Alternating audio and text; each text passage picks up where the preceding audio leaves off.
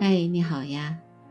今天吃早饭的时候，一只麻雀在我的窗前叫了好久，而且还跳到我的窗台上往里面看，一边看一边叫。它是觉得天气好，让我出去观鸟吗？也可能吧。我每次呃在窗前的时候，看见小麻雀呀，还有嗯珠颈斑鸠。总是觉得他们在叫我去观鸟，我经常会被鸟叫醒啊，然后觉得嗯，今天我还有一件事情没有做，然后我就去观鸟了。对，每天差不多都要花一个小时的时间吧，还有看书。对，今天在等我老公出来的时候，我就在看那本。北京鸟类图鉴，嗯，我觉得就跟 Alas 说的一样，他今他在我的这个评论里面说了几句话，我觉得特别有道理。他说观鸟真的需要投入大量的时间和精力，作为一个新手，对此深有体会。时间以年计，不同时段里有不同的种类，春秋的旅鸟，冬夏的候鸟各有精彩。相同时段的不同地点的声境也有各色鸟种。鸣禽需要练耳，区别射禽需要观察细节，追踪海鸟要顶着风远远的辨认飞行模式和模糊的形态特征、斑块、颜色等等。稀有品种更是需要高人指点和运气加持。除此之外，查阅资料、自我充电也少不了。总的来说，就是也得有持续的兴趣和热情。希望同好们可以多多交流，获得更多的乐趣。嗯，我觉得 Orlas 一定也是一个热爱观鸟的人。嗯，我我因为他远在英国，我我就没有办法，嗯，跟他同时观鸟。但是呢，我觉得我们也肯定面临同样的，呃。问题也有相同的感受，因为实确实就是说，就你个人而言，如果你是一个新手的话，你真的要掌握各种各样的技能，要学习，要练你的耳朵，练你的眼睛，对，还有一个就是要注意观察细节，还还要注意这个鸟类的飞行方式等等。尽管如此，我认为我们对于鸟类的认识依然是从人类的角度出发来认知的。那比如说，像北京，每次我看见那些呃，比如说迷鸟来到北京的时候，我既高兴又担心，因为这些迷鸟，你想，嗯，今年的来的棉服啊、水蛭啊，那。这种鸟其实基本上都以前都是不到北方来的，但是随着这个气候的变化，对吧？然后也许它们就是被风吹过来的，也许它可能就是先头部队。过两年，那越来越暖和了，北京，那它可能就留在北京了，这都是有可能的。你看那个红嘴相思鸟，对吧？在北京已经过了三个冬天了，至少我知道的就有三个冬天了。这三只红嘴相思鸟，湘潭的樱桃沟，你想它是湖南的省鸟，它以前根本就不在北京过冬的，也不可能在北方发现它，除非是笼养鸟。那现在呢？我至少在北京知道有十只红嘴相思鸟，还有一个就是领雀嘴杯，啊，我也知道它以前也是南方的鸟，也是不在北京过冬的，但是我。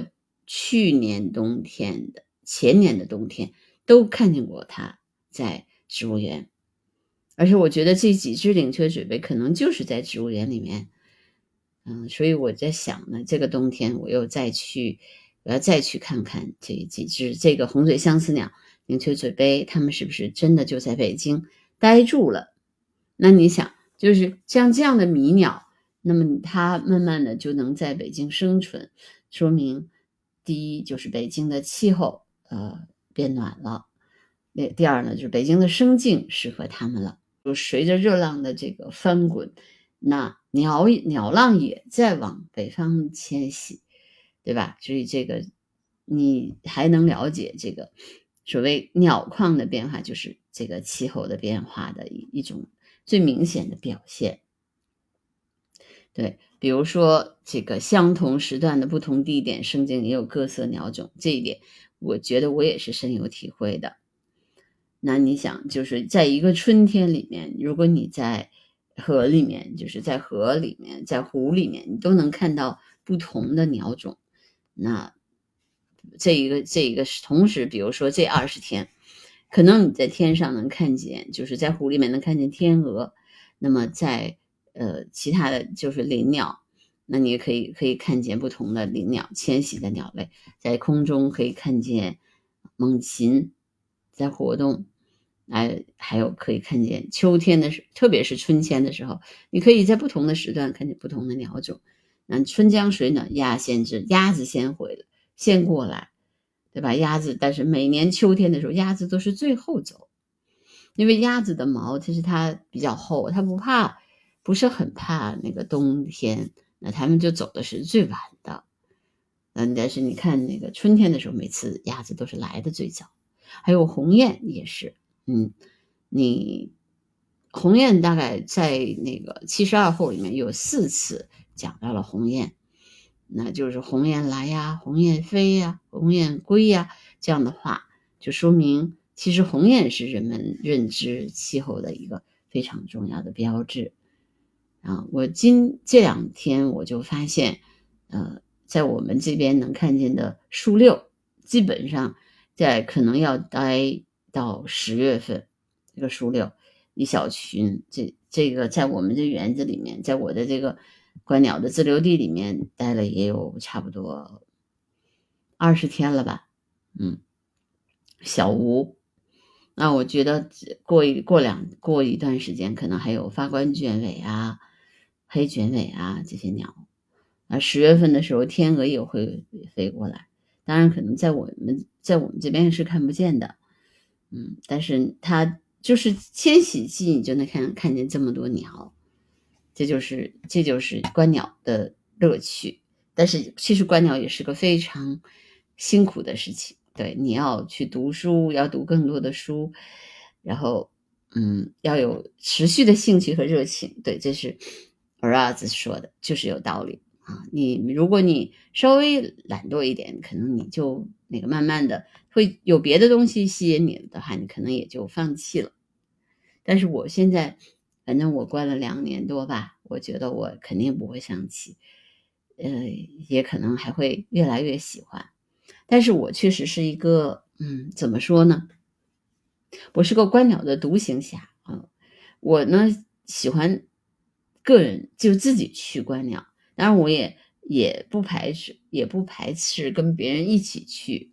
那比如说，或者有一个小的部队，但是人多了，我真的我觉得我的兴趣和别人的兴趣其实也比较难协调。